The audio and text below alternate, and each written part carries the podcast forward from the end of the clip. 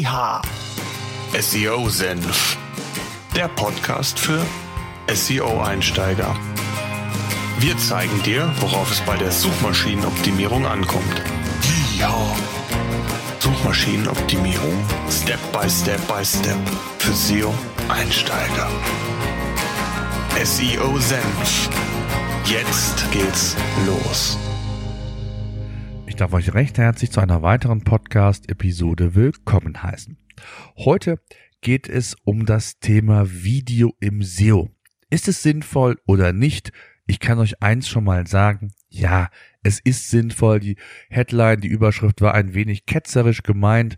Der Konsum von Videos im Internet steigt immer mehr, das wisst ihr selbst, und immer mehr verlagert sich ja dieser Weg vom TV hin zu Netflix, YouTube und Co. Okay, okay, es hört sich dramatischer an, als es vielleicht aktuell noch ist, aber der Trend und die Tendenz ist durchaus zu sehen.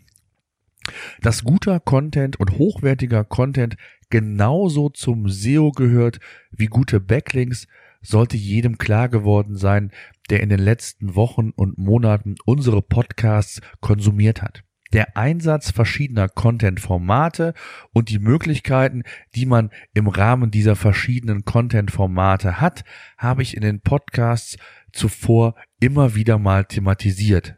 Beispielsweise in Podcast Episode 11. Auch in anderen Episoden ging es immer mal wieder explizit um das Thema Content, die verschiedenen Einsatzmöglichkeiten und Werkzeuge, die man hat, weil es eben so wichtig und relevant ist, in 2017, sich mit gutem Content gut bei Google zu positionieren. Kommen wir zu den Gründen, warum Videos im SEO durchaus sinnvoll sein können. Und zwar zunächst einmal ganz allgemein gesprochen, unterstützen Videos natürlich dabei, den reinen textlichen Inhalt aufzupeppen. Das ist nicht nur bei Videos so, auch bei Grafiken, aber letztendlich sorgen Videos für Abwechslung. Sie helfen dabei, und das ist der erste positive Nebeneffekt in der Regel, die Verweildauer auf deiner Seite zu erhöhen. Für Google ist das ein relevantes Kriterium, wenn es um das Einstufen deiner Seite für deine Rankings geht.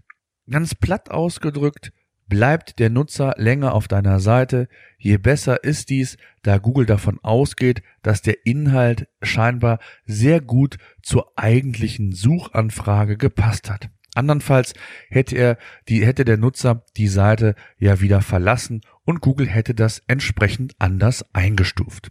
Wenn ich das mal ein wenig fachspezifischer erläutere, dann ist es so, dass Google nicht nur den reinen Traffic auf der Webseite misst, sondern auch das User Engagement, also beispielsweise die Kommentare, Likes, Shares und Reaktionen, die von einem Video hervorgerufen werden. Daraus erfolgt eine bessere Visibility insgesamt und damit verbunden erhöht sich letztendlich auch die Chance auf neue Leads und Abverkäufe im besten Fall. Es gibt einige Studien, die besagen, dass die durchschnittliche Besuchszeit einer reinen, eines reinen Textes unter einer Minute liegt, genau genommen so zwischen 40 und 50 Sekunden. Ist ein Video im Inhalt integriert, also in dem Text integriert, erhöht sich die Verweildauer laut Studien ja um ein vier- bis achtfaches. Hier gibt's unterschiedliche Studien, aber egal wie, ob vierfach, achtfach oder sogar nur zweifach, Hauptsache die Verweildauer erhöht sich und wird besser. Denn das wissen wir, es ist schon ein relevantes Kriterium für Google, und wenn ich hier entsprechende Werkzeuge einsetzen kann, die mir dabei helfen, die Verweildauer und Absprungrate letztendlich zu verbessern, beziehungsweise die Absprungrate zu minimieren, dann ist das ein ganz, ganz probates Mittel. Dann werde ich immer wieder gefragt, soll ich mein Video bei YouTube, bei Vimeo oder anderen Videoplattformen einstellen, um es dann im eigenen Content zu publizieren. Letztendlich ist das eine Frage, die kann ich euch pauschal nicht beantworten. Wenn ihr mich fragt, ob Vimeo oder YouTube, würde ich immer sagen, wenn's die Philosophie zulässt, dann würde ich immer YouTube bevorzugen. Vimeo bietet eine etwas bessere Bildqualität an als YouTube, hat aber eine wesentlich kleinere Community. Da muss man wirklich davon ausgehen und da muss man sich wirklich die Frage stellen, Was hier besser ist, ein etwas schlechtere, eine etwas schlechtere Qualität versus die große Community, den großen Besucherstrom, den YouTube bietet. Als zweitgrößte Suchmaschine ist YouTube für mich ein oft unterschätzter Kanal, gerade wenn es darum geht, guten, hochwertigen Content zu produzieren. Denn die Videos, die bei YouTube hochgeladen werden, könnt ihr perfekt und einfach in euren Artikel embedden, wie man so schön sagt, also integrieren. Eine, eine positive Nebeneffekt ist, dass natürlich die Nutzer, die auf das Video in eurem Artikel aufmerksam werden, sich vielleicht euren Kanal anschauen oder aber das Video direkt liken und kommentieren. Und auch das ist natürlich wiederum positiv für euren YouTube-Kanal. Zusätzlich besteht natürlich auch die Möglichkeit, die, den Content oder auf den Content bei YouTube zu verweisen, indem ihr die URL dort in die Videobeschreibung entsprechend packen könnt. Und somit auch indirekt natürlich über diesen Kanal weitere Besucherströme auf eurer Webseite generiert werden können. Ihr seht schon, es ist dieser Kreislauf der kleinen Dinge, die dann dafür Sorge tragen können, warum eine Seite vielleicht etwas besser rankt als die andere. Zudem gibt es einige Cases, einige Fallbeispiele, die wir auch kennen, dass Videos auch dazu beitragen können, die Conversion Rate einer Seite zu verbessern. Stichwort Landingpage. Hier haben wir ja eine eigene Podcast-Episode zu gemacht.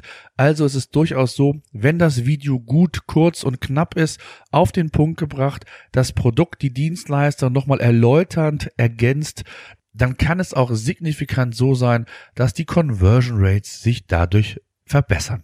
Also, achtet darauf, Videos in Kombination mit Text ist eine ganz sinnvolle Geschichte. Videocontent wird zudem aber auch eher verbreitet, denn die Kombination aus geschriebenem Wort und Bewegtbild ist einfach ja ein guter Partner. Und wenn der Nutzer das Gefühl hat, perfekt informiert worden zu sein, dann besteht natürlich auch die Möglichkeit, dass A, eure Seite verbreitet wird oder aber vielleicht sogar auch nur das Video.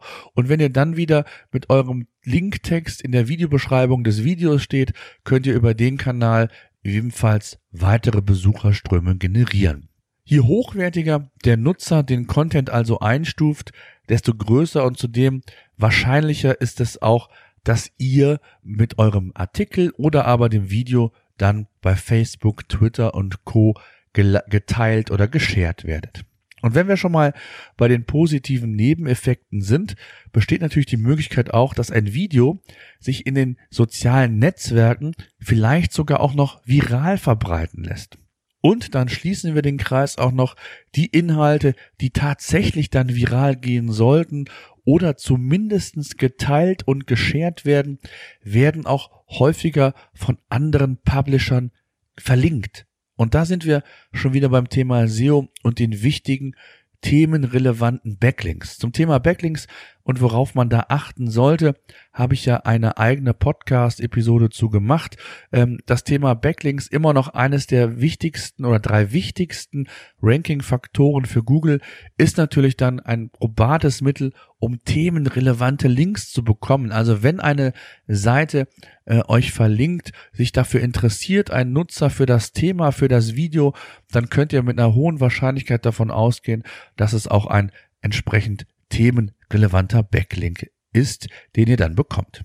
Fassen wir also das Thema noch einmal kurz zusammen. Videos sind ein durchaus probates Mittel für den SEO-Bereich. Also Videos bringen Abwechslung in euren Content. Und Videos führen dazu, dass die Verweildauer sich erhöht, die Absprungrate minimiert wird und zusätzliche Besucherströme im besten Fall generiert werden können. Alles positive Dinge, die Google wahrnimmt, die Google mag und dazu beitragen, dass deine Seite in der Sichtbarkeit entsprechend gewinnen kann. Ein gutes Content-Gesamtpaket aus Text, Video und vielleicht Grafik hat erhöhte Chancen, von themenrelevanten Seiten Backlinks zu erhalten. Das Thema Social Signals sollte man ebenfalls in dem Zusammenhang noch einmal nennen. Und an dieser Stelle seht ihr auch nochmal, wie vielseitig das Thema Suchmaschinenoptimierung ist. Nicht immer muss es technisch sein, wenn es darum geht, 404 Fehler, H1 Überschriften oder aber andere Dinge in dem Zusammenhang umzusetzen. Klar, ihr habt schon immer wieder mal von mir gehört und ich predige es auch immer wieder. Die Webseite ist das Fundament für gute Rankings. Aber denkt auch einen Schritt weiter. Lasst euch inspirieren und setzt um. Seid anders als der Wettbewerb und nutzt die vielen kleinen Tipps, die euch weiterbringen, wenn es darum geht, die Sichtbarkeit eurer Webseite zu erhöhen. Das soll's für diese Podcast-Episode gewesen sein. Ich hoffe, ihr konntet wieder einiges mitnehmen, einiges an Inspiration aufgreifen. Testet es, wenn ihr Fragen haben solltet. Nutzt die bekannten Kanäle, entweder bei uns in der Facebook-Gruppe bei SEO-Senf, per E-Mail, per Kommentar in den Show Notes oder wo auch immer. Das soll's gewesen sein. Ich danke, bis dahin. SEO-Senf, der Podcast für SEO-Einsteiger. Wir zeigen dir, worauf es bei der Suchmaschinenoptimierung ankommt. Ja. Suchmaschinenoptimierung Step by Step by Step für SEO-Einsteiger. SEO Senf